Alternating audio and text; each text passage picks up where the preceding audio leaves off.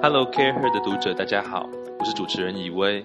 在准备上班前的星期天晚上，今天要跟我们 Care Her 的 Lady 之一佩锦来聊聊她的工作、人生以及心情分享。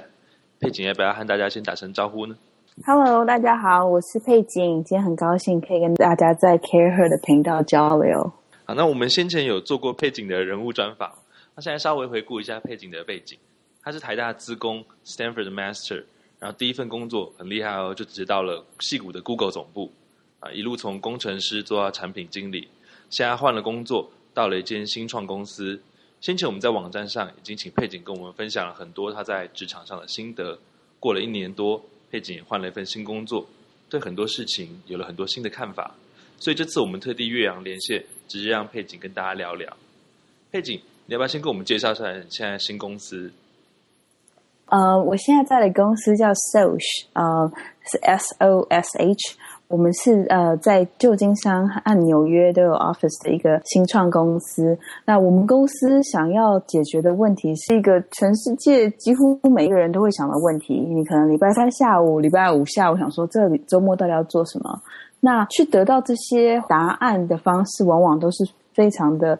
fragmented，你可能上网，可能上 Yelp，可能上看部落格，或者是看报纸，听朋友讲。那我们想要让这个决定礼拜六要做什么这件事情变得非常的简单，所以你可以不用很焦虑的去想要做什么，然后可以花更多时间在 enjoy 这个 experience and spending time with your family and friends and people you care about。目前想要提供就是解决呃从 online 这个我想要干嘛？上网查东西到 offline 就真的帮助你做到这件事情。所以我们开始跟很多旧金山非常知名而且就是非常热门的餐厅和 bar 来合作，让你可以从你手机上按两下，我们就帮你决定了，我们就帮你挑好了、定好了。你只要晚上八点出现，两个位置就已经是你的，那你就可以只要到那边享受你的 experience，have a good time。听起来是很有趣的新公司。我们第一个问题。一定也就是跟 Google 还有现在新公司有关。背景觉得哦，从制度完善大公司到现在这样三十人左右的新创公司，这应该会是很大的变化。能够比较一下这两间不同的公司文化吗？嗯，我觉得一个很大的不同是因为我们就是没有这么多人。我们公我 join 的时候，我们公司才十八个人。那我们没有 designer，我们没有呃，不像有这么多人去。每一个人分工到很小，做很小很小的事情，所以我们每一个人都觉得说啊，我们就是要 make it happen，do whatever it takes。所以像我自己，我从来没有 design 过东西，但是有一阵子我自己做 designer 的工作，那有一阵子我需要找一个摄影师来帮我们拍照，那我从来没有雇过一个专业的摄影师，那我要去 figure out。how to hire a photographer, what's the right criteria, what is the creative direction to give to the photographer。我从来没有写过很多 marketing 的 copy，他说要写什么样的句子才能够很打动你的使用者的心，很多事情从来都没有做过，但是 you just make it happen。and 我觉得我们的公司觉得每一个人都是很聪明的，那我们只要用心去想，就是想要怎么解决这个问题，我们都可以 do our best and deliver a great product。 所以几乎是在新公司要一个人身兼数职嘛？那对啊，这样子的话，在工作时间上应该会很大不同吧？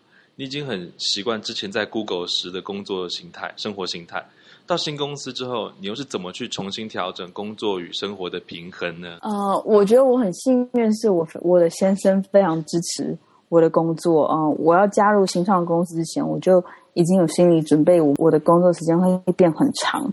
那不是因为我一定要，是因为我觉得你想要很短暂、很快速的学习很多，你就是要把自己浸泡在那个环境里面。那我也很愿意，而且因为这是一个我很有 passion 的主题，所以我也很想要花很多时间在上面。那我我的先生他了解也很支持这个决定。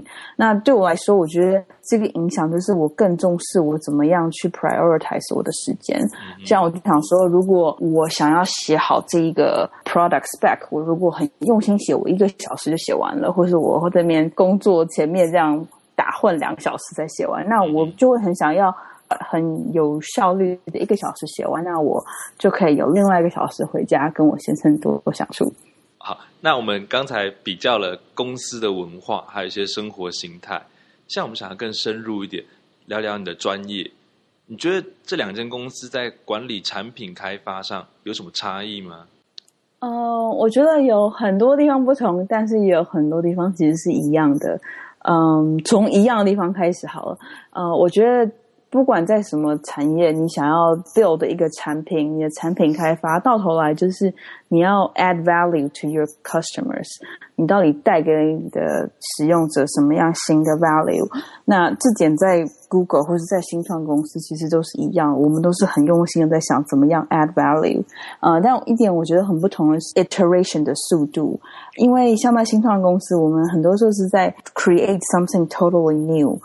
那因为我们在 invent something new，我们非常知道，其实大部分的时候，我们必须要 try 很多次，然后大概十次里面九次都会错，就是因为我们能够很快速的 try 那九次失败了，知道什么东西会什么东西不 work，我们才能够很快速的第十次去做出那个对的那个好的产品。那我觉得一个就是 philosophy 上的不同，就是我们。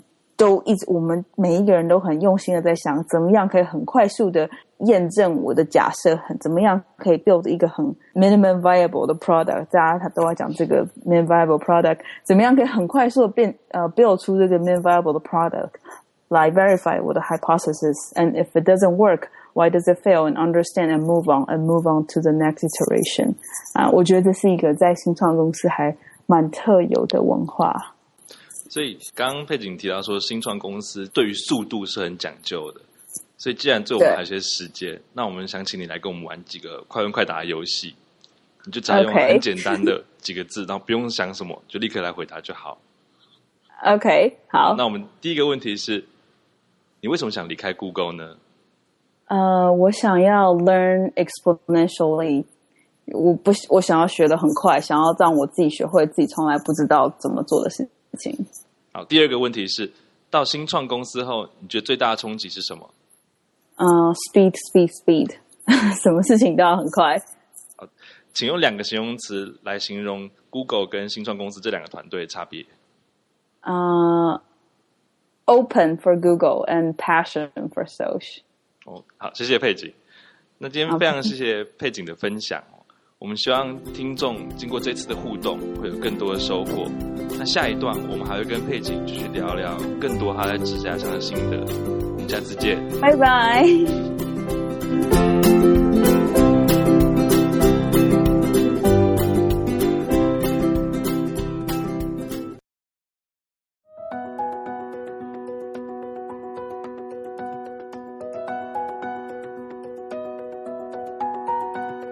前一段佩景跟我们聊了很多，从 Google 到新创公司，相当于是光谱两端的两间公司差异，包括了公司文化、需要能力、工作与生活平等的重新调整，以及产品开发管理方式。那这一段，我们把重点拉回佩景身上，想听听看一些我们在生活中、工作中不时会遇到的问题，佩景你怎么去处理？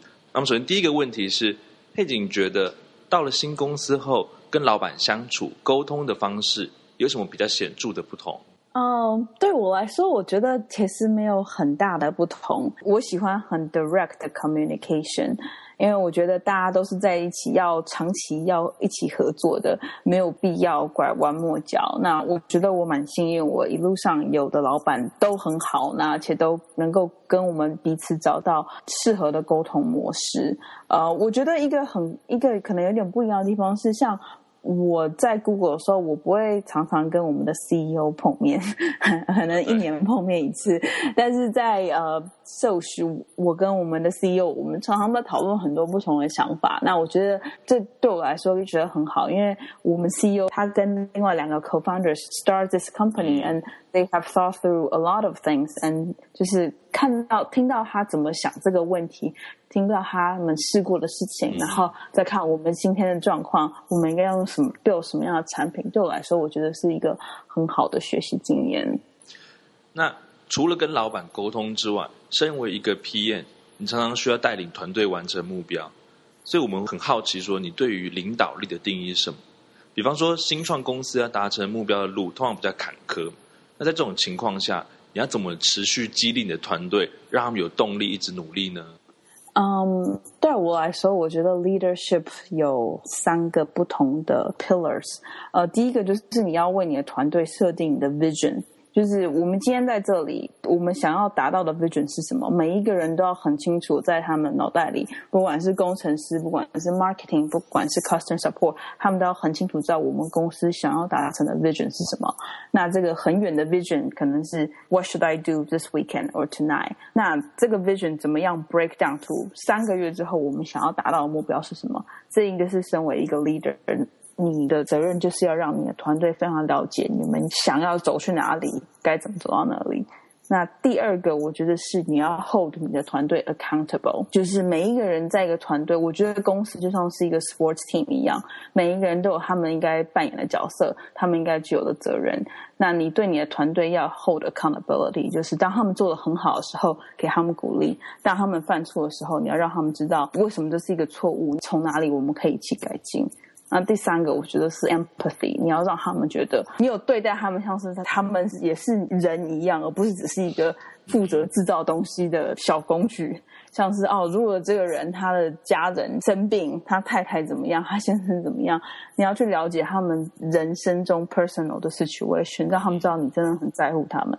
我觉得就是 vision、accountability 和 empathy 是一个 leadership 很重要的部分。所以听起来你是很很善于照顾你的团队的一个毕业，可是你自己呢，就是人难免会遇到一些困扰。那如果是你自己，你在工作上的问题规划，那都是跟谁讨论？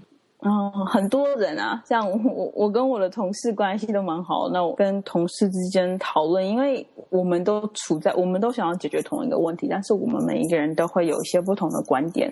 那听听看别人对这件事情的想法，或是我也会有时候会跟我的朋友讨论，因为他们并不处在其中，或是我先生，或是我家人，或是有时候看书，其实你就会在读书的时候，你就突然间觉得说啊，原来这点也可以应用在我的。工作生活中，就是到处都是一个可以学习的东西，只要眼睛打开来看，我觉得。嗯，那我们下一个问题就是再拉回 Google 跟新创公司，佩景觉得这两份工作带给你的成就感会有什么不同？嗯，我觉得在 Google 就是很多你做的很每一件事情都是在世界上。Billions of people are using，就是 the sheer scale of it，这真的很有成就感。像我以前在做 Google search，我做的东西，我妈有在用，我阿妈有在用，我朋友有在用，这个感觉真的很了不起。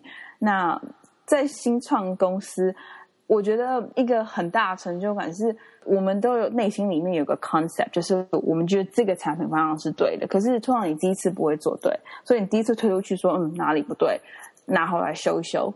再推出去第二次，哪里不对，拿回来修一修，就好像你在做一个雕像，你大概知道你那个真正的样子是什么，可是你没有办法第一次就做对，所以好像就是一个慢慢凿、慢慢凿、慢慢凿出来的一个好的成品。那那每一个切过的地方，你都可以感觉到，那真的是你的血汗下去做出来的结果啊！那那个成就感是很不同的。嗯，好，那我们最后一个问题是比较大范围一点。我们都知道，软体在各行各业的比重越来越高。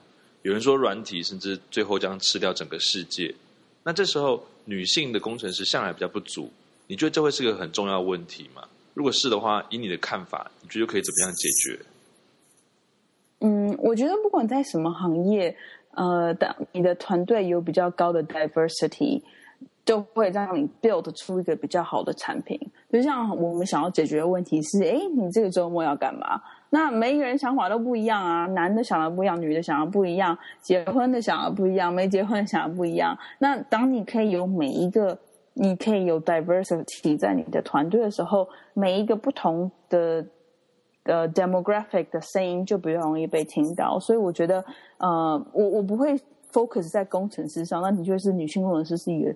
就是女性非常低的一个的产业。那但我觉得 overall 来说，diversity is good for your product and good for your business。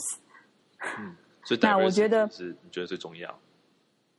我觉得到最后，it's smart business，因为当你有很高的 diversity，呃，assuming everyone is very competent，那你的产品会比较好。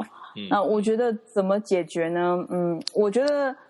我很幸运，在我在呃高中念书的时候，我是念一个全女校的学校。那在那个学校里面，我觉得，我像我很喜欢数学，我很喜欢写 code，但是 it's okay，我不会觉得说自己。我知道自己是个 nerd，但是 it's okay，就是我不觉得这样有什么不好。那我觉得在成长教育的环境当中，如果有一个女生很喜欢写 code，很喜欢 build 东西，那她的环境、家人、朋友、师长应该要鼓励他。嗯，从很多事情就是从小开始，而不只是说到最后在 hiring 说啊，我们想要 hire 很多女生。如果在教育当中你就已经扼足他们的兴趣，到头来是没有人让你 hire 的。嗯，对，我也是这样觉得。我听佩锦聊了他的想法，听了两三次哦。那我觉得说他很多事情，不仅让大家会听就觉得说，哎，很有道理，还会在事后不时会想到说，遇到类似的状况的时候，会忽然记起来，就是说啊，好像佩景遇过这样的问题，然后他是这样这样这样去解决。所以我相信，今天听完佩景的专访后，我们听众一定会获益良多。那我们今天非常谢谢佩锦。之后，哦，谢谢。谢谢。之后，Care Her 还会推出更多的焦点人物专访，请大家敬请期待。拜拜，拜拜。